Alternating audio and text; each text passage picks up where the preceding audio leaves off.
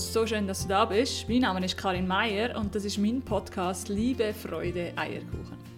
Heute darf ich ein Interview mit euch teilen, mit dem ersten Mann in meinem Podcast, nämlich Patrick Honauer. Er ist einer von diesen Menschen, die ich sehr bewundere und grossen Respekt habe vor seiner Leistung und seiner wunderbaren Art. Der Patrick ist Coach, Dozent und Mitbegründer von diversen Firmen wie dem Bachsenmarkt, Axisbildung, Social Gastronomy Movement, die Cuisine und dem Pot im Triemli. Was mich besonders beeindruckt an ihm, ist sein pionierhafte Denken, der grosse Respekt, den er Mensch und Tier gegenüber zeigt und vor allem auch immer wieder zu sehen, wie seine Visionen Realität werden. Wir reden darüber, was Loslassen bei Pioniersein zu tun hat, wie wichtig Inklusion in unserer Welt ist, was es braucht, wenn du ein Pionier oder Unternehmer sein willst und auch, wie wichtig Begegnungen sind auf unserem Weg. Wir haben zu dem Gespräch zusammen zum Morgen gegessen. Du wirst also ab und zu eine Tasse hören klimpern. Und jetzt wünsche ich dir ganz viel Spaß.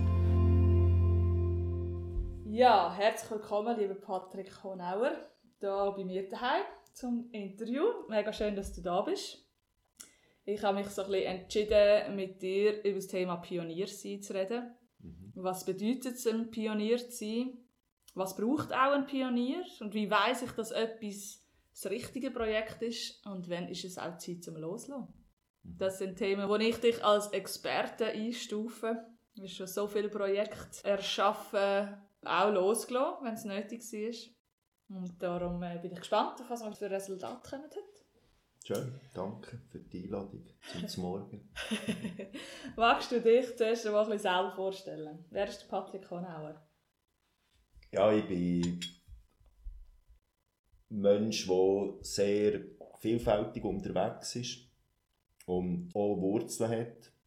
Und meine Wurzeln sind stark mit dem Boden verbunden, mit Menschen verbunden und mit dem Essen verbunden. Und ich glaube, das ist ein wichtiger Teil, den ich merke, den ich noch heute daraus schöpfe. So der gemeinsame Essenstisch, schon als Kind, schon jedes Wochenende auf dem Bauernhof zu sein und einfach zu wissen, ich habe die ganze Welt vergessen, wenn ich in der Schule bin. Das waren für mich ganz prägende Momente. Die Gemeinschaft, wir haben ein offenes Haus, gehabt, bei uns waren meist 20 Leute um den Tisch, manchmal 10. Nicht nur so die Familie. Und ich glaube, das sind so meine Wurzeln, wo so der Sozialteil wie irgendwo drin seinen Urgrund hat und das Essen nachher das Zusammenessen, so das, mhm. das Thema, das ist wirklich ganz tief. Und ich glaube, aus dem habe ich immer gezogen, alles was geworden ist, hat sich wie aus dem entwickelt, oder? Und ah. ich würde sagen, das zieht sich bis heute her. Es dreht sich alles um Menschen. Mhm. In jedem, was ich mache, es dreht sich um die Natur, um den Boden, um, um, um, um das Essen, wo das herkommt. Mhm. Und es dreht sich aber auch um den Respekt vor all dem, was da ihm so begegnet rundherum. An Schönem. Mhm. So. Wow, siehst, du hast schon so viel Schönes gesagt. Das kommt bei mir gerade im Herz an. Und ich glaube, das sind genau die Werte, die wir mehr brauchen, gerade jetzt Zeit der Klimaerwärmung. Das heißt, du, bist, du hast sehr eine positive Erinnerung an deine Kindheit und bist sehr behütet aufgewachsen und eben mit dem, mit dem schönen Bild, das du jetzt gegeben hast, mit dem grossen Tisch. Mhm, genau. ja, immer wieder ein Thema ist, der grosse Tisch, gell? ja, der verfolgt Schön sitzen wir jetzt an. Ja, ja, wir muss vielleicht noch sagen, der Patrick und ich arbeiten äh, schon einige Jahre zusammen. Ich glaube, seit 2017. Und ja, der Tisch der kommt wirklich immer wieder zum Thema. Gell? In, der, in der Cuisine hättest du so gerne den grossen, langen Tisch gehabt. Mhm. Der kommt vielleicht noch. Der muss noch kommen. Der muss noch der kommen. Muss noch kommen. Das Verbindende fehlt noch. Wir haben Räume, wir haben eine Küche, aber jetzt fehlt noch das Verbindende. Ah, okay. Wir haben zwar viel Tisch, aber nicht der Tisch. Nicht der richtige. Nicht der richtige ja. Tisch. Ja. Okay, also das heisst, du nennst das so ein bisschen von daheim mit gerade die Wurzeln, die du jetzt beschrieben hast, das geerdet sein vielleicht auch. Hast du das, eben, hast du das daheim gelernt? Ja, einerseits schon und andererseits aber auch selber entdeckt. So. Hm. Mir hat es immer rausgezogen, schon als Kind. Oder ich, ich wollte im Wald, ich wollte auch bei der Schule sein. Ich bin aber auch jemand, der beim Kochen auch ein Stück Käse fast lieber als den Schnickschnack. Und ich habe ich habe immer an die Wurzeln wollen. Ich bin mhm. auch dankbar, dass ich das Handwerk gelernt habe, weil das Handwerk Kochen, das, ist, äh, das, das hat etwas von dem archaischen, alchemistischen, da ist wie mhm. alles drin, oder? Wir, wir, wir machen das, was in der Natur noch nicht ganz vollendet ist, vollendet wir auf dem Kochherd, im Sinn von nachreifen, heisst doch eigentlich mit Hitze wieder behandeln. Es sind, es sind so Prozesse weiterführen, wo, wo eigentlich irgendwo schon angelegt sind und das hat für mich sehr etwas mit den Wurzeln zu, zu tun, also mit den, mit den Wurzeln nicht nur von der Pflanze, sondern eben wirklich von dem, was so ein bisschen die Essenz ist für mich vom Leben. Und das ist nicht nur retrospektiv jetzt auf die Kindheit, sondern für mich ist das so immer in dem, was ich mache, versuche ich wieder herauszufinden, was ist denn die Essenz, was ist es eigentlich, mhm. äh, wo dem Ganzen seinen Sinn gibt, dass man das weiterführt, oder? Und, mhm. und ich denke, ja, wir sind nicht Rohköstler innen rum, weil wir vielleicht auch merken, dass es hat einen Sinn, dass wir das Essen zubereiten, mhm. oder? Und wenn der Sinn am Schluss so ist, dass wir zusammen hocken rund um den Tisch und einen Topf haben, wo jemand mhm. Energie drin gibt, eben die Leidenschaft drin gegeben hat, wo man dann kann, äh, kann geniessen kann. Ja. Von dem her hat für mich auch der Genuss und das Zusammensein, und das, das hat für mich so Urbilder auch ein bisschen mhm. irgendwo durch. Mhm. Also von früheren Kulturen, wie wir eigentlich ja. sind. Ja, und vielleicht aber auch von unserer eigentlich heute. Also die Frage, was ist denn heute? Ähm, wo, wo, entstehen wirkliche Beziehungen? Wo entstehen okay. Begegnungen? Wo werde ich inspiriert von jemandem? Wo finde ich ein Gegenüber, wo finde ich einen Dialogpartner, wo passiert das? Oder? Ja. Und das ist vielleicht einfach etwas Elementares, wo ich glaube, dass das nicht virtuell möglich ist, sondern nur in der Begegnung. Das, wow. Von dem her ist das für mich schon etwas Archaisches, also nicht nur jetzt im Sinn von Kultur, die schon gewachsen ist, sondern auch Kultur, die wir schaffen, von, von immer wieder. Mhm ich habe natürlich ein bisschen recherchiert, deinen Lebenslauf ein bisschen rausgesucht und habe gelesen, dass du mit 27 in Bachs im Zürich-Unterland deinen ersten Betrieb gestartet hast. Der Betrieb, oder ich sage mal, das ist der erste Bio-Betrieb auf dem Land mit sozialer Inklusion. Stimmt das?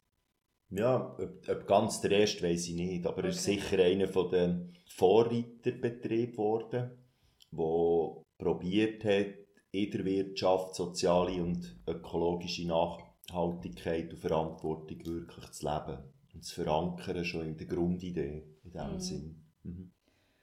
Also allein das hat mich schon fasziniert, oder? Bachs. Ich habe äh, in der Nähe von Bachs gewohnt und ich würde jetzt so sagen, dass Bachs nicht auf dem Stand ist wie Zürich, wo alles möglich ist und die Leute richtig offen sind und Zürich ist für mich eben so die Stadt der Chancen. Also ich finde das grossartig an Zürich. Mhm. Aber Bachs ist da einfach noch ein bisschen schläfriger, nennen es mal so.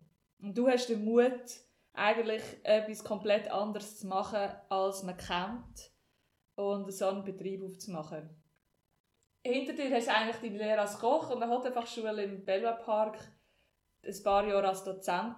Hast du ein Vorbild gehabt, das dich inspiriert hat? Oder wie, wie kommt man denn dazu, mit so jungen Jahren so ein Pionier zu werden, ausgerechnet in Bachs? Ich denke, das war geprägt durch meine Erfahrung, die ich gemacht habe. Ich habe nach meiner Lehre, wo in einem eher Landgasthof war, aber ganz auf fast Stadtboden in Bern, in Bern, so Ostermundigen, wo ich die Lehre gemacht habe, das ist sehr äh, geerdeter Betrieb. Gewesen. Dort hat es auch noch einen Stammtisch, gehabt. es hat aber auch das à wo man Plattenservice macht. Und die Gaststube war so richtig eine rauche Beiz noch. Und einfach so die Elemente dort habe ich so mitbekommen, es haben mir sehr viel gegeben. Bin dann aber sehr schnell in dieser wirklich 5-Sterne-Hotellerie gelandet und habe eigentlich dort äh, bereits mit 19 zum Beispiel Catering bei diesen Leuten heim in ihren Häusern gemacht und bin kochen und habe die menschliche Lehre entdeckt. Also ich habe so viele Menschen dort begegnet, wo ich habe zwei Stunden früher müssen zu einem Catering, damit ich noch mit der Gastgeberin eine Flasche Champagner trinken konnte, weil sie sich müssen betrinken musste, weil sie so genervt hat, wer sie alles einladen muss. Und ich habe gedacht, wow, man hat so die Bilder von diesen Villen, von dem Schönen, von dem Üppigen und hinten dran ist eigentlich die gleiche Realität wie überall, oder? Wir sind Menschen, wir brauchen Beziehungen, wir brauchen irgendwie ein Gegenüber und ähm, ja, man lässt Abend für Abend Leute an den Tisch ein, die man eigentlich gar nicht will und das habe ich nie gekannt, oder? bei uns waren die am Tisch, die man gerne hat, die, wo man vielleicht auch mal einfach mit heimgenommen hat und gesagt, komm mal zu Nacht essen, oder? Und dann ist für mich klar geworden, dass, dass, dass ich möchte in diesem Sozialen arbeiten Eigentlich irgendwo muss der Faden dort weitergehen. Und ich habe lange gerungen, ob ich in die Wirtschaft. Die Wirtschaft ist für mich ein bisschen, ja, ein bisschen also sehr in dieser Zeit, 80er Jahre, schuld an Filmen. Ganz ehrlich, ich habe rebelliert gegen die Wirtschaft, wie sie ist. Und dann habe ich mich aber nicht entschieden, Zotz zu machen, sondern die Hotelfachschule, mich dieser Ökonomie zu stellen. Und zwar schon mit ganz jung, zum, mit 16 eigentlich schon, ist das Ringen gekommen und dann habe ich mich mit, der, mit dem Entscheid an die Hotelfachschule zu gehen, ist klar geworden, du musst in etwas hineinsteigen, wenn das Ganze verändern du kannst nicht flüchten. Und dann habe ich mich für die Ökonomie entschieden, ob schon ich eigentlich gedacht habe, das ist überhaupt nicht meine Welt, ich möchte die eigentlich bekämpfen. Und vom Bekämpfen ist es zum Verändern geworden. Und darum bin ich dann durch die Hotelfachschule in, das, in, die Ökonomie. Und dort habe ich bereits gewusst Sozialleben, das ich erfahren habe. Mir war auch Inklusion wichtig, äh, dass beeinträchtigte Menschen am Tisch sitzen, dass die am gleichen Tisch sitzen wie die anderen und nicht im Heim oder irgendwo. Und dann ist für mich die grosse Vision entstanden, warum das nicht alles in der Wirtschaft einfach leben. Weil dort verbringen wir am meisten Zeit fast von unserem Leben. Mhm. Also ich habe noch mit sechs Tage Woche und 14 Stunden Tag die Lehre gemacht. Das heisst, ich habe eh das halbe Leben schon beim Arbeiten verbracht. Das hat sich ein bisschen vorgesetzt. Aber in dem Sinn, ja, ist, ist, ist das so für mich eine Kernintention gewesen. Ich war dann an dieser Hotelfachschule, habe nachher dort dürfen, gerade eine Lehrtätigkeit ähm, annehmen. Das war ein riesiges Geschenk, weil dort habe ich Bildung entdeckt. Eben, wie kann man das verändern, Veränderungen in Gang setzen. Das hat mit Bildung etwas zu tun, mit Bildungsprozess. Wie können wir uns verändern? Wie kann ich lernen? Wie kann ich etwas Neues entdecken? Und das hat mich sehr inspiriert. Und äh, habe dann gemerkt, ich kann nicht von Sachen reden, die ich nicht gemacht habe. Darum ist dann wie die erste Gelegenheit, die beste, ist von auf mich zugekommen dass ein Kulturrestaurant vom Land einen neuen Gastronom sucht. Habe ich gedacht, das ist die Gelegenheit. Der könnte vielleicht, weil es ein Kulturrestaurant war, wo Kunst auf dem Land schon gelebt hat, habe ich gedacht, ist vielleicht wieder Boden bereitet, dass die Vision von Nachhaltigkeit oder von sozial und eine andere Wirtschaft, oder? dass das der Platz haben könnte. Weil das hat es schon vor Kämpferinnen gegeben die dort draussen sehr viel bewegt haben in den 80er Jahren. Bin erst 93 dazugekommen, wo über kollektive Strukturen, über eben das Künstlerische, das Gestalterische haben versucht, Einfluss zu nehmen auf eine neue Ökonomie. Also der Boden war wie bereit und darum bin ich dort raus. Ja, hat man nie können träumen, dass ich mal auf dem Land lebe, dann zumal noch. So, gerade jetzt äh, mit, mit einem Betrieb. Mhm. Ja. Okay, also das heisst, das Bild oder die Erfahrung, die du gemacht hast als junger Koch bei diesen Leuten die, die menschliche Lehre, eigentlich das, das Bild hat dich dazu gebracht, dass du das so nicht erleben. Oder hast du vielleicht wie für dich einen entscheiden, ich möchte in meinem Leben mit Leuten am Tisch sitzen, die mir passen, wo ich Freude habe, wo ich etwas gemeinsam erreichen kann.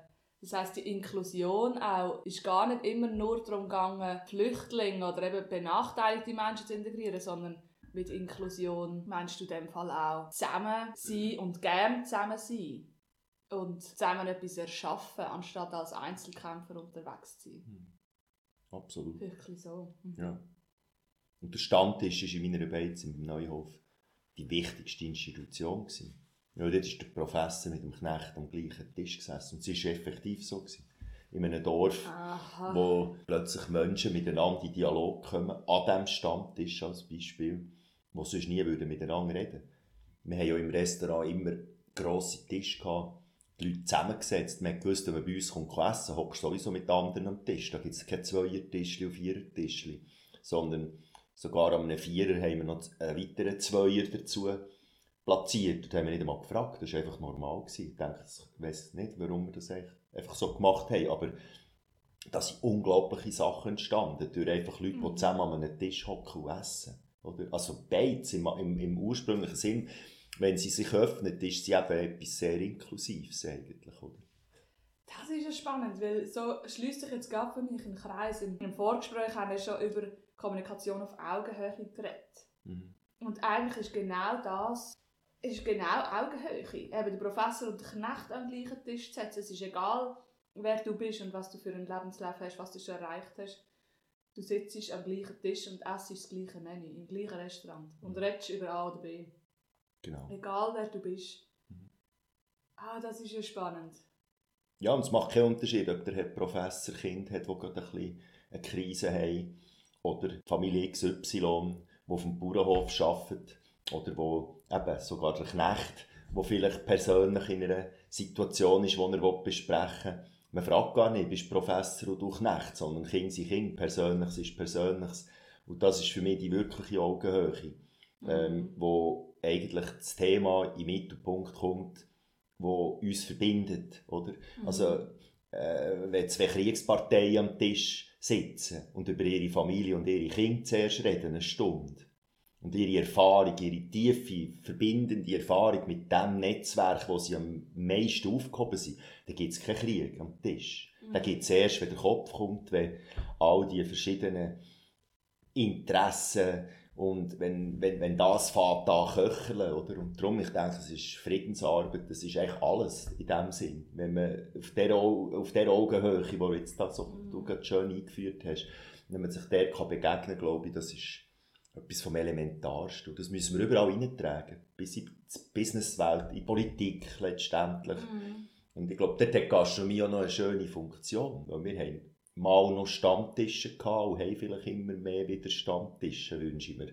Dass wir so Orte haben, wo die, ja, wo so nicht die Szene und die Szene und die Szene ist, die zusammenhockt, sondern wo die Vielfalt möglich ist, dass es, es können alle dort rein. Man kommt mal aus seiner Bubble raus, aus seinem, ja, kleinen Kosmos, Ja. oder? Also das heisst, der Stammtisch ist für dich Inbegriff von Inklusion und von aus dem Herz sprechen und Kommunikation auf Augenhöhe und erarbeiten. Ja, es braucht noch eine Gastgeberin oder einen Gastgeber dahinter, hinter dem Stammtisch. Weil wir kennen ja die Stammtisch, wo polemisiert wird, oder? Wo eben möglichst die gleichen zusammenhocken, um ins gleiche, ja, Ja, den, den, den gleichen Gesang anzustimmen, Ja. oder? ja Und, ähm. Ich hatte einen Lehrer im Belvoir Park, der hat mal gesagt, das ist der Tisch der ewigen Anbetung.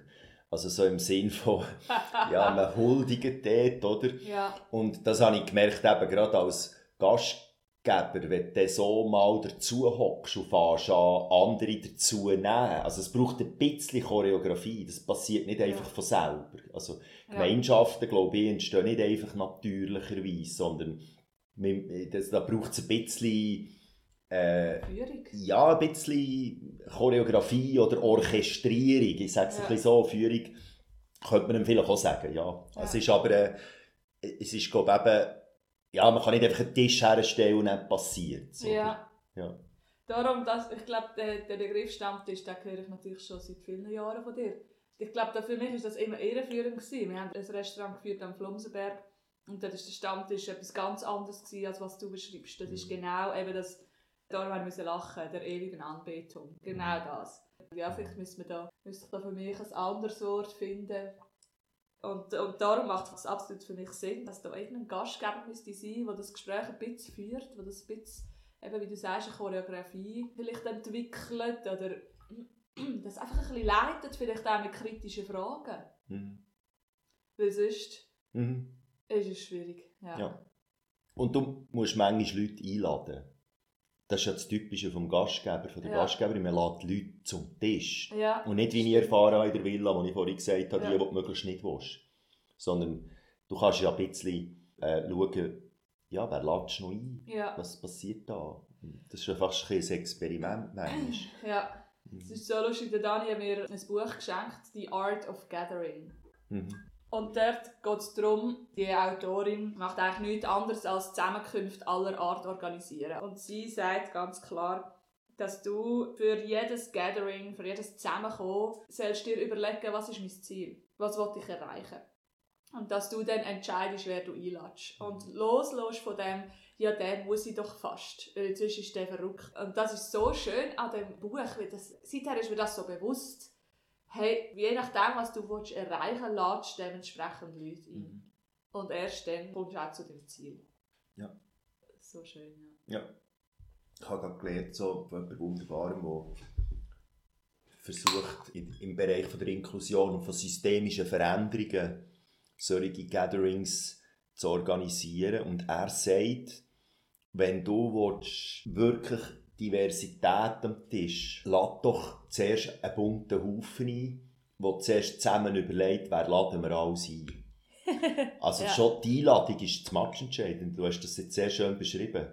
Oder? Und das kann manchmal ein Mensch allein nämlich nicht. Mhm. Also die Frage schon, jetzt lade ich mal hin zu Kunz am Tisch und dann überlegen wir zusammen zuerst, wer wir eigentlich einladen. Mhm. Und, und, bei diesen Peers, bei diesen Peers, bei diesen ersten kleinen Auswahl, die ich treffe, das ist eben noch nicht die, die am Tisch sitzt, sondern erst die, dann kommt vielleicht auch spontan jemand in den Sinn, der wieder muss kommen muss. Mhm.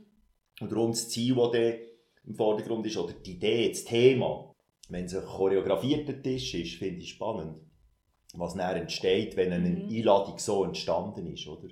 Weil da entsteht ganz anderer Dialog, eben, wo vielfältig wird, wo ausbricht aus diesen Silo, aus mhm. diesen Bildern. Ja, mhm. aus dieser, aus dieser Scheuklappen-Sicht ja. auch. Ja. Hast du, schon, hast schon mal erlebt, dass ein Projekt oder etwas aus dem entstanden ist, weil man genau so zusammengewürfelt hat und mal geschaut hat, was könnte passieren Ah, Cuisine. Ja, ich würde sagen, Cuisine ist unter anderem auch so entstanden. Ja. Also Stimmt, die ja. Roundtables oder die runden Tische, das ist in Bachsus im, im Restaurant ist das äh, die Tafelrunde gewesen. Das hat für mich dort angefangen, das habe ich zeitlebens gemacht, in allem. Immer wieder runde Tische einberufen. Und eigentlich ist für mich ganz viele Initiativen sind schon aus solchen runden Tischen raus geworden, wo man einfach in der Vielfalt zusammengesessen ist. Meistens steht da nichts dann war es eine spannende Begegnung, gewesen, oder? Ja, mhm. manchmal auch nicht so. Und dann ist das wieder durch. Ja, stimmt. Das ist für mich ein wichtiges Instrument, eben der Tisch letztendlich. Und die Einladung an den Tisch. So. Ah, das heisst Roundtable wäre ja ein guter Ersatzbegriff. Ja, genau, der runde Tisch, nicht der Stammtisch. Stimmt eigentlich, jetzt haben wir es. Roundtable. Mhm.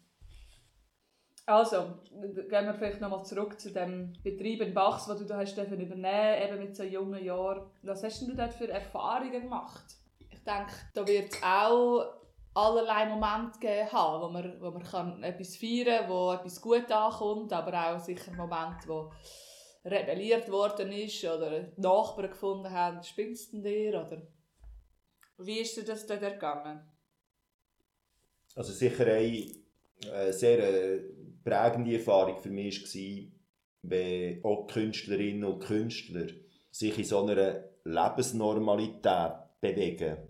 Wie inspirierend das kann sein. Wir haben sehr viele Künstlerinnen und Künstler die zu Bachs in unserem Restaurant von Ausstellungen über die Bühne, wir hatten eine Bühne, gehabt, aber auch viele, die einfach gekommen sind, essen und wieder mit anderen ins Gespräch gekommen die aus dem kreativen Bereich vielleicht gekommen sind das war für mich eine sehr schöne Erfahrung wie die Wirtschaft von der Kunst und vom künstlerischen Bewusstsein eigentlich kann profitieren kann. Also es mhm. unglaublich viel Inspiration gibt. Das ist nicht einfach Kunst am Bau, sondern es geht, geht wirklich darum, mit diesen künstlerisch-gestalterischen Elementen in Verbindung zu treten und daraus etwas entstehen oder?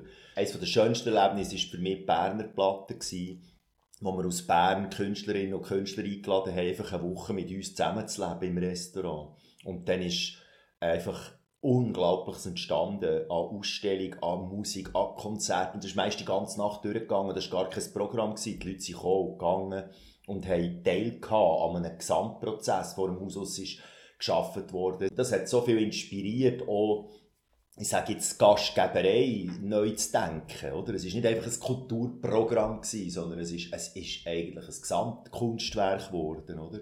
Also die Berner Platte ist für mich so sehr ein prägendes Momentum gewesen. Ich habe mal das ganze Kloster Rico eingeladen gehabt. Und wenn ein Restaurant einfach über eine Woche von eigentlich Mönch geführt wird und die tibetische Großmutter, die über 90 ist, im Restaurant vor, mit in den Gästen Knoblauch rüstet für die Nacht und man merkt, was in diesem Saal hinter in der Meditation passiert und das, das hat das Ganze einfach völlig inspiriert. Oder, mhm. oder Freunde von mir aus der Ukraine, die mit dem Bus anfahren.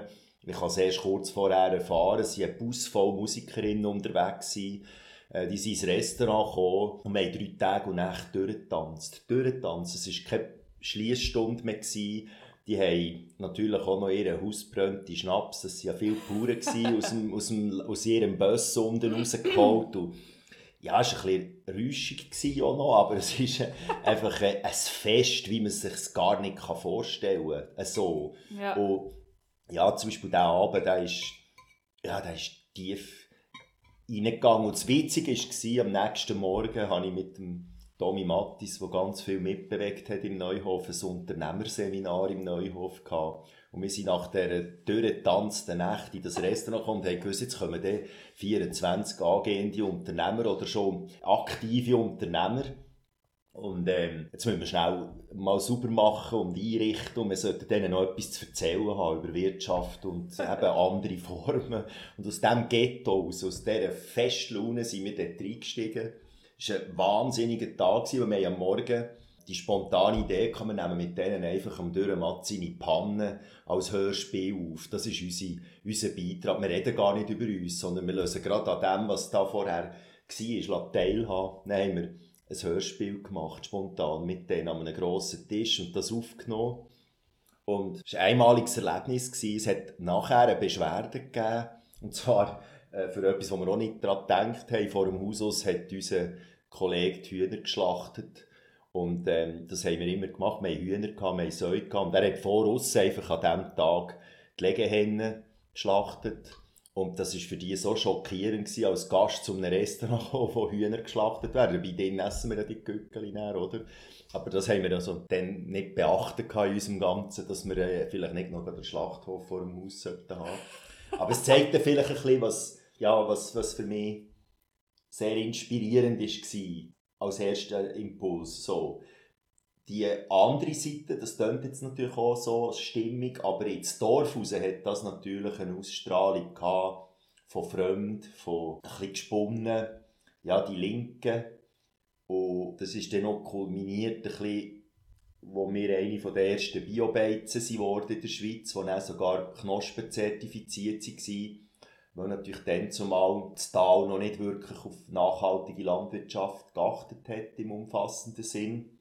Und ja, das hat uns in der Dorfgemeinschaft schon nicht einfach einen Platz geschaffen. Mm. Das hat Zeit gebraucht. Und das war vielleicht eines der grossen Lernfelder für mich gewesen. Mal, als ich den Neuhof übernommen habe, gedacht, ich bleibe zwei, drei Jahre und dann ziehe ich dann wieder weiter. Und es sind 18 Jahre mhm. geworden. Mm und dort habe ich gemerkt, wenn du mit Menschen etwas wirklich verändern willst, gemeinschaftlich, es braucht unglaublich viel, viel, viel Zeit. Also das war für mich mhm. eines der wichtigsten Lernmomente. Gewesen, gerade durch die Opposition. Zuerst entsteht Opposition, es entsteht vielleicht auch Ignoranz, Ablehnung. Aber bis etwas Neues, etwas, jetzt gerade auf dem Dorf dort habe ich das so erlebt. Oder? In der Stadt kann man einfach in seine Bubble vielleicht und dort etwas Neues machen. Aber Bachs mit seinen paar hundert Einwohnerinnen und Einwohnern, da gibt es nichts so Publics. Da gibt es einfach, äh, das ist, eine ganz andere Grundlage. Mhm. Und dort hat es Beziehungs-, Beziehungs-, Beziehungs- und nochmal Beziehungspflege mhm. gebraucht über Jahre, dass da etwas wachsen ist. Da es mhm. Leute gegeben, die haben aus Prinzip nicht mit Leuten aus diesem Betrieb geredet, mhm. oder? Ja, und genau. wo wir dann am Dorfjubiläum ein Spektakel aufgeführt haben, hat der, der, geschworen hat, nie einen Fuß über die Schwelle von diesem Betrieb zu setzen, solange wir dort sind. Der hat plötzlich Schnaps geholt im Keller und hat dann an die zweite Probe gebracht und dann hat er angestoßen mit uns. So. Also es braucht sehr viel Integration auch von mhm. ihm selber. Man kann nicht einfach seine Idee leben sondern da ist ein Dorf, da gibt es eine Kultur, verschiedenste Kulturen und irgendwo musst so wie ich am Anfang gesagt habe, die Wurzeln, du musst wie einfach kleine Wurzeln wachsen, auch in diese Kultur rein, um etwas als Ganzes wachsen sonst setzt du einfach etwas auf und das ist nicht verwurzelt dort. Und dass das, was wir gemacht haben, nicht verwurzelt ist, ist klar gewesen, aber das hat mit den Jahren hat das Wurzeln geschlagen. Und es ist dann kulminiert in dem, dass sie mit 2008 glaub, ja, gefragt haben, ob wir den Dorfladen würden übernehmen. Das war ein Riesenschritt. Gewesen, äh, weil nach diesen vielen, vielen, vielen, vielen Jahren wirklich miteinander unterwegs sind, ist das dann eigentlich eine, ein ganz ein schöner Moment gewesen. Zu spüren, jetzt ist die Zeit reif und ja, am Dorf etwas zurückgeben oder im Dorf etwas wirklich weiter zu verankern, was am Dorf noch mehr dient als vielleicht ein Restaurant und am Anfang Kunst und Kultur, oder? Jetzt ist mir also gerade ein Groschen gefallen. Also das heisst, nach 13 Jahren Neuhof-Bachs haben wir den Bachser Markt gegründet. Wer in Zürich lebt, kennt sicher den Bachser Markt. Es ist inzwischen eine sehr angesehene Ladenkette. Mhm. Im Kleinformat fünf Betriebe in und außerhalb von Zürich mit hochwertigen, einzigartigen Produkten, viel von Kleinproduzenten. Auf jeden Fall ein Besuch wert. Aber genau das haben wir am Flumsenberg falsch gemacht. Und jetzt verstehe ich das, was du das sagst. Ich glaube, man kann den Flumsenberg vergleichen mit Bachs. Ich meine, Flumsenberg ist ein Dorf mit mehr Touristen als Einheimischen, definitiv. Und ich meine, wie kommt denn neuer Wind an so einen Ort? Der kommt immer von außen, oder? Dani und ich haben das Restaurant geführt. Wir sind als Zürcher und Basler sind wir eigentlich die Ausländer dort. Wir haben uns das erste Mal das müssen erarbeiten, nicht geheiratet. Das war dort auch noch ein Problem. Gewesen. Und dann haben wir wirklich das Gefühl gehabt, wir können etwas tiefgreifend verändern an diesem Berg. Und nach zwei Jahren haben wir aufgegeben, weil wir das nicht angebracht haben. Und jetzt verstand ich, wo du sagst, es braucht so viel Zeit. Und also das ist unglaublich. Das hat wahrscheinlich einen ähnlichen Zeitrahmen gebraucht, dort oben, dass wir mhm. wirklich etwas hätten können verändern Ich glaube, das ist etwas, was in unserer schnelllebigen Zeit wie wieder neu musst entdecken wie viel Zeit es eben braucht, um Gemeinschaft zu leben und, und gemeinsam etwas zu verändern. Das denke ich, das ist wirklich... Weil du kannst nicht gehen und verändern. Es ist ein Prozess von gemeinsam etwas ja. verändern. Darum braucht es die Einladung hey, komm, mach mit, komm, bist wow. dabei. Und ich glaube, man kann selber tolle Initiativen in die Welt setzen. Und die kommen und gehen. Und vielleicht gehen sie weiter. Es gibt verschiedene Wege. Aber ich spüre einen, wo, wenn es gerade um die soziale Komponente geht, ist das, was du jetzt gerade beschreibst, glaube ich, much entscheidend. Mhm. Ja, gell, aber gar es ist, ist glaube ich, etwas, was wir komplett neu müssen lernen müssen. Wenn auf Facebook bist du nicht mit denen verbündet und befreundet und vernetzt, die dich ablehnen, die dich vielleicht mhm. komplett die Frage stellen. Du verlikest die, verlinkst die in der Bubble. Und es ist ein reines Bubble-Silo bildet zum Teil. Trotzdem es nach außen als Netzwerk scheint. Aber wahre Netzwerke sind für mich eben die, die inklusiv werden, die die Vielfalt zulassen, die, die die sogar bewusst einladen, die Vielfalt Teil zu werden. Oder? Ja. Und das finde ich, ja, das ist genau der Punkt das finde ich einfach, braucht auch super viel Mut. Sich denen zu stellen, die dich eben ablehnen. Mhm. Oder dich nicht gut finden oder dich in Frage stellen. Mhm. mhm. Okay, und was wir vorher, was wir auch aufgeschrieben haben, nochmal zurück zu dieser Berner Platte. Ich meine, ihr habt in dieser Woche offensichtlich einfach alles laufen lassen, zugelassen. Also, der Haufen hat diese Woche erschaffen. Ich sage es vielleicht mal so. Das bedingt aber für dich als Wirt das einfach zuzulassen, dem Vertrauen zu schenken, dass das etwas Grossartiges wird, Kontrolle loszulassen und das einfach wachsen lassen. Und wie schaffst du denn das, da nicht an die Wirtschaftlichkeit zu denken? Wie schaffst du es denn, da nicht zu überlegen, oh, was kostet mich das und was kommt denn da rein? Also ich höre von dir schon auch immer wieder, der Betrieb muss rendieren, auf das setzt du sehr viel. Aber ich habe das Gefühl, du bist auch immer im Vertrauen, dass der Umsatz dann schon kommt. Ist mhm. das so? Ja, voll. voll. Es braucht hinten dran aber klare ökonomische Prozesse, Strukturen. Und die stören den Freiraum nicht, sondern die ermöglichen ihn sogar zum Teil. Oder? Also das heisst, es ist nicht, dass, je, äh, dass jeder einfach ins Buffet sich kann bedienen kann. So war es früher in diesem Betrieb, den ich übernommen habe. Sondern da haben wir ab, abgemacht, wie wir das machen und was wir dort können zur Verfügung stellen was wir wollen zur Verfügung stellen, was in unseren Möglichkeiten liegt, oder? ökonomisch. Und der Rest hat die Leute interessanterweise sowieso selber beitragen. Weil wenn es stimmig wird, kommt man ja nicht zum Profitieren, sondern zum etwas schenken. Wir haben etwas geschenkt und die Leute haben wieder etwas geschenkt. Und die Künstlerinnen und Künstler, die haben uns noch Bilder der gelassen. Wir haben eine ganze Sammlung am Schluss schon von Kunst hier einfach ein Geschenk. Es, mhm. es gibt eine neue Kultur der drin, wenn du als Gastgeber äh, ein bisschen in dieser Geste bist von auch Schenken. Und darum glaube ich, das ist eine neue Ökonomie, die Schenkökonomie, Aber die braucht die gewissen Grundprinzipien, glaube ich, die ökonomischen, dass wir nicht einfach mehr Kosten als Ertrag am mhm. Schluss, oder? Aber ich glaube, es ist wirklich so, das habe ich bei vielen Projekten oder Initiativen festgestellt, wenn es aus diesem Spirit heraus entsteht, von etwas wachsen wächst es auch und das Geld folgt dem Spirit und dann ist es eigentlich meistens aufgegangen. Ich muss auch sagen, ein Prinzip zum Beispiel war für mich, die ganzen Jahre, Jahre, als ich in diesem Restaurant war, ist 5% vom Umsatz, das ist viel. In der Gastronomie ist in einem Kunstfonds, Kulturfonds.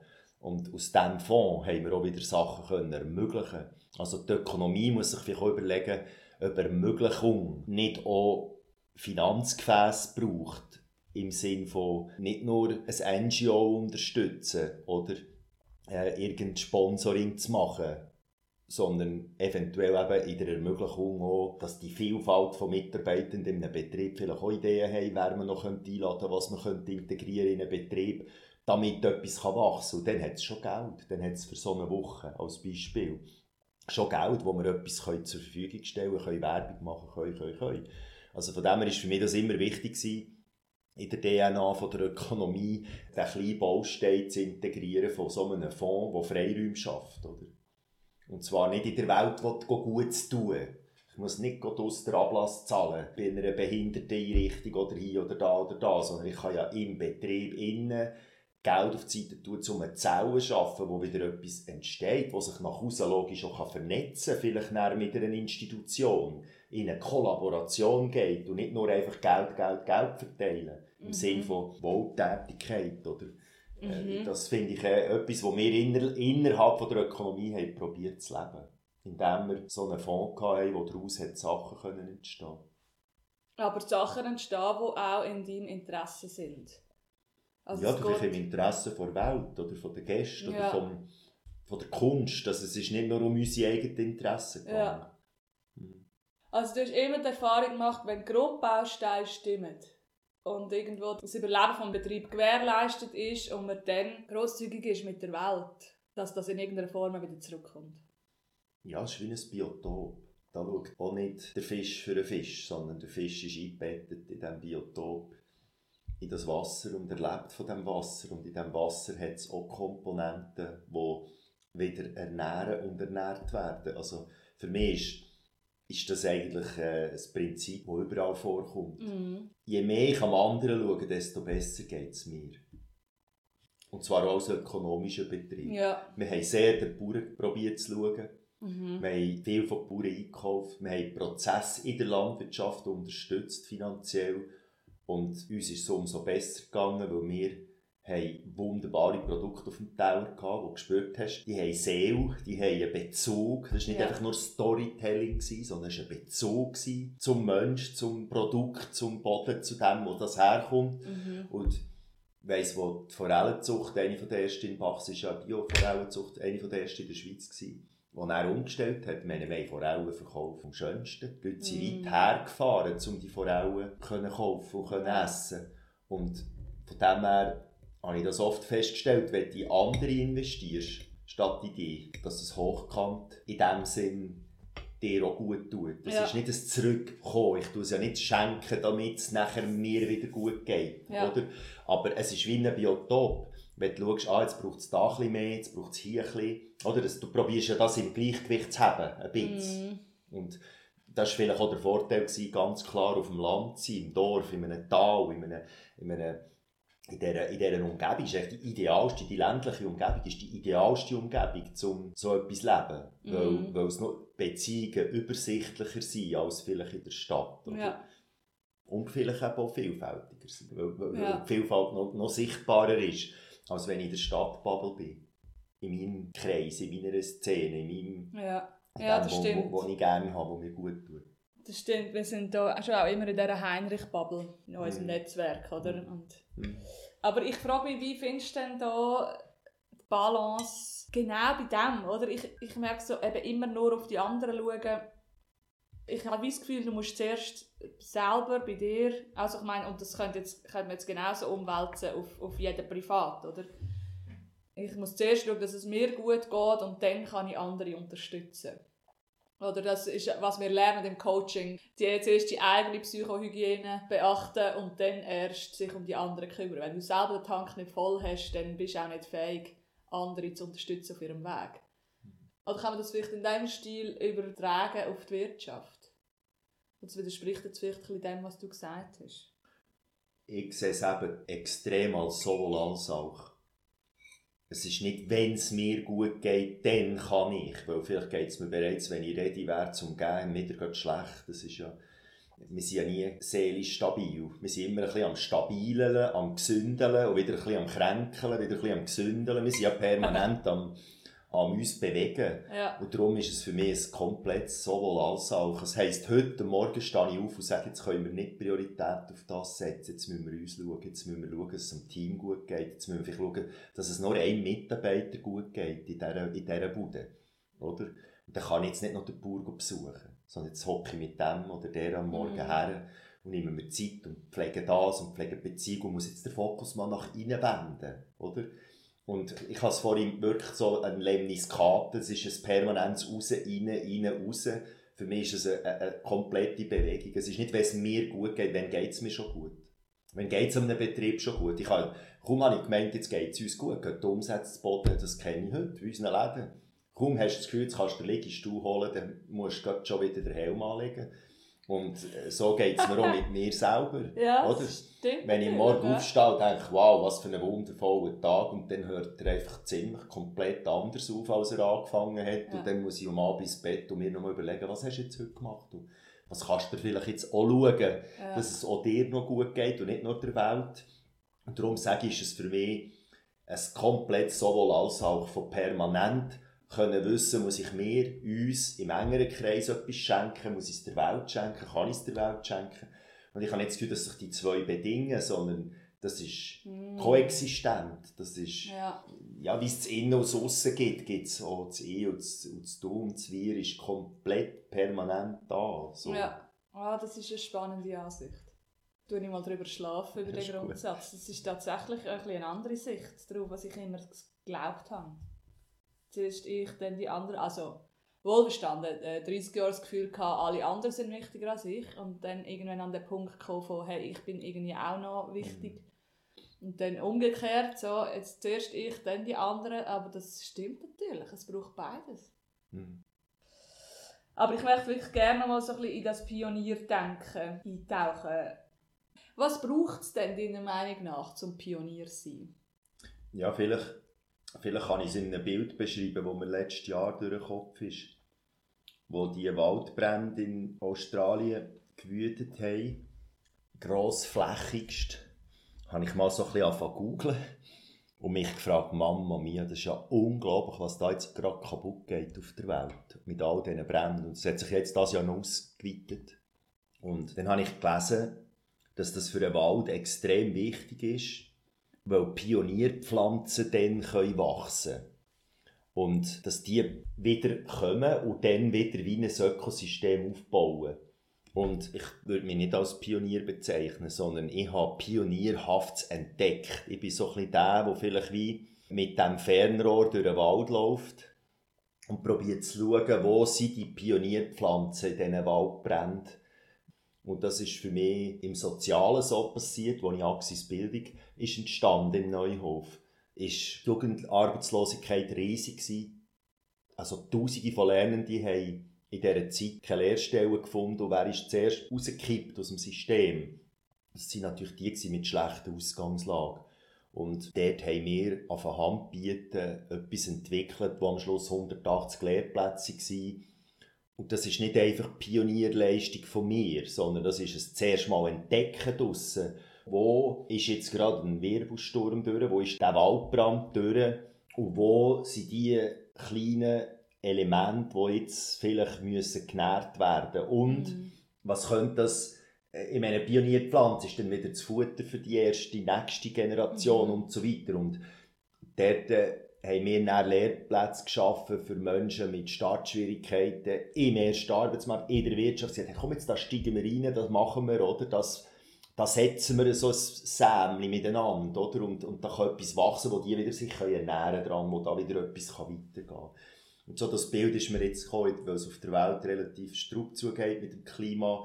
Und ich sehe das als unglaubliche Chance, wenn wir wach sind. Es braucht eine gesteigerte Wachsamkeit, um zu entdecken, wo sind die grossen Möglichkeiten. Und lustigerweise sind die grossen Möglichkeiten unsichtbar klein am Anfang. Es Mhm. ist eben das Pionierpflänzchen, das ich entdecken muss. Und das hat vielleicht das Potenzial, die ganze Welt zu verändern. Ja. Aber es ist noch so klein, irgendwo, der sieht mit dem Schwarz nach dem Waldbrand ein grünes Fleckchen, oder?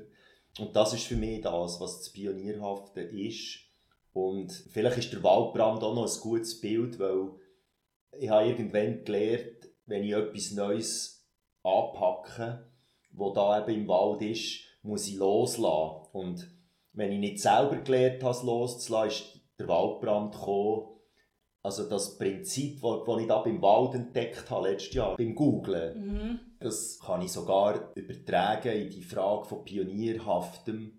Ich habe manchmal das Gefühl, bevor du etwas Neues kannst anpacken musst du auch Altes zurücklassen, musst loslassen, musst wirklich herspüren, was musst du mitnehmen und was lässt dort. Das ist wie beim Zügeln. Du lässt gewisses Zeug einfach, holst zum Schluss kommt das Brockenhaus. Und gewisses als Essenz nimmst mit. Und so der Transitionsprozess oder die, Verwandlung dort, die dann passiert, das finde ich etwas Spannendes. Also eben, das Pionierhafte hat mit Loslassen zu tun, komischerweise, und mit Entdecken zu tun. Mhm. Und ich habe gemerkt, eigentlich sehr, sehr wenig mit deiner Ideenfähigkeit, sondern viel mehr mit deiner inneren Bereitschaft und mit deiner eigenen Gespanntheit zum Bemerken, was will werden, was will kommen, was kommt, was wächst, was, was ist da. Also die wichtigste Vorbereitung darauf ist, glaube ich, zuerst wirklich selber vor die leere Leinwand können treten, dein Ego parkieren. Und dann ist es nicht einfach ein Liegestuhl liegen, sondern so ein bisschen eben das Adventhafte von gespannt warten und doch nicht so bewusst warten. Aber du hast die sperren Augen schon draussen und Tore, zum Hören, zum Sehen, was und wer dir begegnet. Mhm. Vor allem auch ganz für mich zentral, wer begegnet mir. In dieser Zeit. Also, Also- Axis-Bildung gäbe es nicht ohne einen wunderbaren, stillen Stammgast, der immer ist essen und jetzt gerade pensioniert ist worden und seit der Gründung von Axis-Bildung Pädagoge war. Unglaublich tragende Säule dort drinnen.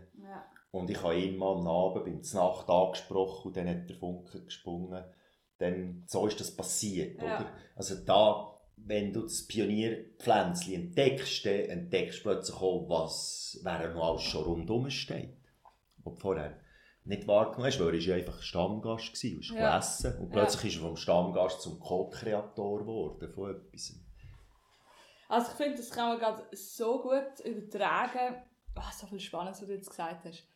Kann man so gut übertragen auf selbstständig machen. Ich glaube, alle, die, die zuhören, die so an ihrem eigenen Projekt dran sind, das sind einfach genau die Werte, die nicht nur das Pioniersein braucht, sondern auch, wenn du etwas erschaffen im Allgemeinen, wo dein Baby soll werden Mhm. und es ist so schön. Also alles loslassen, habe ich gehört, Augen offen halten, so die Fähigkeit auch überhaupt zu sehen, was braucht es und nicht unbedingt, was will ich.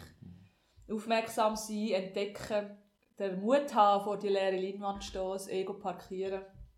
Und auch vielleicht so die Magie von diesen Begegnungen, die sich ergeben, oft so per Zufall höher werden, als sie vielleicht sind. Also vielleicht sind sie eben genau nicht Zufall, sondern genau jetzt der richtige Mensch, der einem begegnet. Oh, so schön. Mhm. Okay. Sind denn das auch Punkte, die darauf hinweisen dass man auf dem richtigen Weg ist? Oder wie weiß man denn, wenn man sich selbstständig macht oder eben so ein Projekt erschafft, dass das das Richtige ist? Du sprichst für mich ein bisschen das Unternehmerische an jetzt. Und für mich hat äh, Unternehmerinnentum hat für mich stark mit Wahrnehmung von Resonanz zu tun. Also wenn ich etwas in die Welt setze und es entsteht keine Resonanz, und das habe ich zur Genüge erlebt, dann ist entweder zu früh oder schon zu spät. Ja, noch nicht der richtige Moment. Das ist etwas, wo ich sehr stark, komme wieder auf die Zeit zurück, die ich vorhin Ja. angesprochen habe. es hat auch etwas seinen Moment, wo es manchmal wird. Ja. Und ich glaube, wenn du selber etwas in die Welt willst, setzen mit Menschen, irgendetwas bewegst oder sogar etwas, wo findest, es braucht es jetzt und es entsteht keine Resonanz, finde ich etwas extrem Wichtiges, es nicht einfach zu begraben, sondern einfach vielleicht in einer Leichtigkeit mitzutragen. Hm? Aber ich kann es nicht planen. Ich kann nicht herhocken und sagen, so, und jetzt morgen fange ich an und dann kommt dann das schon. Also ich habe gemerkt, es braucht eine gewisse Wahrnehmung. Jetzt ist der Moment und der Moment ist aber nicht, wenn sie dir innen das Feuer brennt und resoniert und das ist der Resonanzkörper in uns innen, das spüren wir ja dann, oder? Du bist passioniert, du willst etwas machen und daraus passiert nichts. Das musst du annehmen. Das musst du annehmen. Und dann? Wach behalten, in der Schwebe behalten, immer wieder in diesen Raum in dir innen zurückgehen, wo es brennt, das Feuerchen, und schauen, rausschauen, rausschauen, rausschauen. An den verschiedenen Formen von schauen, an den verschiedenen Möglichkeiten von hören, schaffen, weil irgendwann begegnet es dir. Also ich habe ein ganz starkes Gefühl, dass das auf uns zukommt. Irgendwann, wenn da genug Resonanz ist, entsteht auch hier Resonanz und meist braucht es zehn Jahre. Und meist kommt es nicht, aber dann hat es vielleicht eben wirklich auch nicht gebraucht. Mm. Oder? Dann ist es, ja, halt gleichzeitig gewesen, zum sagen, loslassen. Und dann wäre es Zeit zum Aufhören. Das braucht dann eben auch Mut. Das sich selber auch eingestehen, oder? Mm. Und zu merken, es ist jetzt nicht der richtige Zeitpunkt. Oder es ist zu früh oder zu spät oder das Falsche oder nicht in diesem Format. Oder, mm. oder ich bin der Falsch. Oh, Wo könnte dir die Begegnungsqualität kommen? Ja, hast du eine Idee und merkst irgendwann mal, Gott, bist du falsch. Aber das braucht wirklich, das braucht viel Mut, sich selber das einzugestehen. Mhm, schon. Meldet sich da bei dir nicht dein Ego in solchen Situationen, wenn es ums Aufgeben und Loslassen geht? Doch, vielleicht so mehr auf der emotionalen Ebene weil es mir ein grosses Bedürfnis wäre, wirklich in dieser Welt etwas zu bewegen, manchmal, oder? Dann kommt so der, das ist natürlich sehr ego, oder? Ich will jetzt da etwas, ich finde, ich sehe da die Notwendigkeit, das muss doch jetzt einfach möglich sein, oder? So das, oder? Und dann kommt da eine gewisse Trauer. Also vielleicht, oder? Von, von merken, wow, jetzt, es braucht es doch jetzt, mm. oder? Und es ist auch eine Ego-Ebene natürlich, oder? Zum sagen, ja, vielleicht bin ich einfach falsch, um das jetzt zu verändern. Oder ich bin noch nicht ready, oder ich, ja. Die Zeit ist nicht reif, oder, oder. Aber das, das ist schon ein Trauer, es ist mhm. schon etwas, wo du merkst nachher, dass, dass dir eigentlich ganz tief ein Anliegen wäre gewesen, das klingt. Mhm. Oder? Mhm. Und was ich auch so im Heinrich oft merke, so der Moment, wo du erkennst, dass du nur ein Tropfen auf der heißen Stein bist so erkennen, hey, es läuft noch so vieles einfach schief auf dieser Welt, meiner Meinung nach. Und sich dann nicht so übermannen lassen, von dieser Trauer oder von dieser Enttäuschung. Mhm. Kennst du das auch? Mhm. Okay. Mhm. Und das hat aber, glaube ich, mit diesem Bild zu tun, wenn du innerlich getrieben bist, Pionierin zu sein, jetzt das zu wollen, das braucht es doch jetzt, oder? Und das, was ich vorhin mit der Pionierpflanze geredet habe, musst, die musst du halt hegen und pflegen und schauen, wie, wie sie wächst. Du kannst nicht Einfluss nehmen, ob sie wächst oder mm. nicht. Du kannst ihr nur gut schauen und schauen, was drumherum noch vielleicht wächst und, und kannst dazustellen oder ja, es, mm. es ist aber sehr eine hohe Demut, vielleicht meine ich schon, einfach mm. einzugestehen, es wächst und nicht ich ziehe da jetzt, dass die ja. Pflanze so schnell wie möglich gross ist und die Welt beherrscht. Oder, oder die Leute einsichtig werden, ja. hey, hallo, seht ihr mich eigentlich, oder? Ich bin noch so klein, oder? Jetzt, ich, ich, bin doch, ich habe doch etwas zu sagen. Ja. Und ja, ich denke, das ist schon hart. Das ist ja, schon... und wir haben schon gerade Stichwort Kontrolle. Das eine ist, wollen kontrollieren, wollen, wollen steuern, wollen ein Kommando haben. Und das andere ist, Kontrolle ein Stück weit eben loszulassen. Schauen, wie es läuft. Und eben nicht einfach reinfunken. Mhm. Mhm. Absolut. Ja, so zum Schluss vielleicht denkst du an die Pension? Hm. Ich denke nur auf einer Ebene dran. Ich arbeite etwa 80% von meiner Zeit nicht gegen Bezahlung. Und Darum bin ich ein grosser Fan vom Grundeinkommen. Und ich freue mich, wenn ich mit 65 endlich das Grundeinkommen habe, dann kann ich weiterarbeiten, ohne mm. müssen zu schauen, dass ich vielleicht statt 80% freiwillig oder äh, unbezahlte Arbeit mache. Es ist keine freiwillige, es ist unbezahlte Arbeit einfach. Dann kann ich nachher mit gutem Gefühl auch 100% unbezahlte Arbeit machen. Also von dem her freue ich mich aufs Grundeinkommen. Das ist eigentlich wirklich ein, ein Punkt, wo ich merke, wow, das wird so viel Freiraum nochmal schaffen, mm. um nicht doch auch mit der eigenen Ökonomie müssen sagen, ja, jetzt musst du Balance wiederfinden, ob schon du eigentlich spürst, ein anderes Gebiet würde jetzt gerade mehr Aufmerksamkeit brauchen, aber kannst ja nicht 200% nur dort reingeben, weil mhm. ja, ich habe keine Reserve und ich kann davon leben. Also ich muss doch irgendwo noch einen Bereich haben, der auch in diesem ökonomischen Rad drin Platz hat. Und eben meine letzte Frage ist meine Frage nach der Vision. Was siehst du noch? Was kommt noch? Was willst du noch erleben oder erschaffen? Was passiert am letzten Drittel? Es sind zwei, zwei Sachen. Es ist wirklich das Allerweltswort Inklusion, das überall immer wieder ist, aber das, ist, das begleitet mich das ganze Leben. Einfach wirklich jeden Mensch am Tisch haben, das möchte ich wirklich noch viel mehr Energie drin geben, dass das möglich wird. Und das Zweite ist mein grosser Traum, seit ich mich überhaupt mit Essen auseinandersetze, dass Essen ein Allmenden ist und allen gehört und jeder Zugriff soll haben. Mm. Ja, das sind die zwei Träume. Wow. Die bleiben. Ja. Seit Anfang bis Schluss. Ja. Oh, so schön. Danke vielmals, liebe Patrick. Danke dir für das wunderschöne fürs Gespräch. Merci dir. So. Und fürs Morgen. Jetzt habe ich fertig gegessen, einfach auch schon. Ja, das war es. Danke vielmals fürs Zuhören. Ich hoffe, dass auch dich das Interview inspiriert hat und vielleicht sogar zum Nachdenken gebracht hat. Ich bin Integralcoach. Wenn du gerne mal eintauchen in ein Coaching, das willst du ausprobieren, dann melde dich sehr gerne bei mir. Du findest mich auf meiner Homepage meierkarin.com und dann freue ich mich, wenn du das anderes Mal wieder reinlässt. Mach's gut. Tschüss.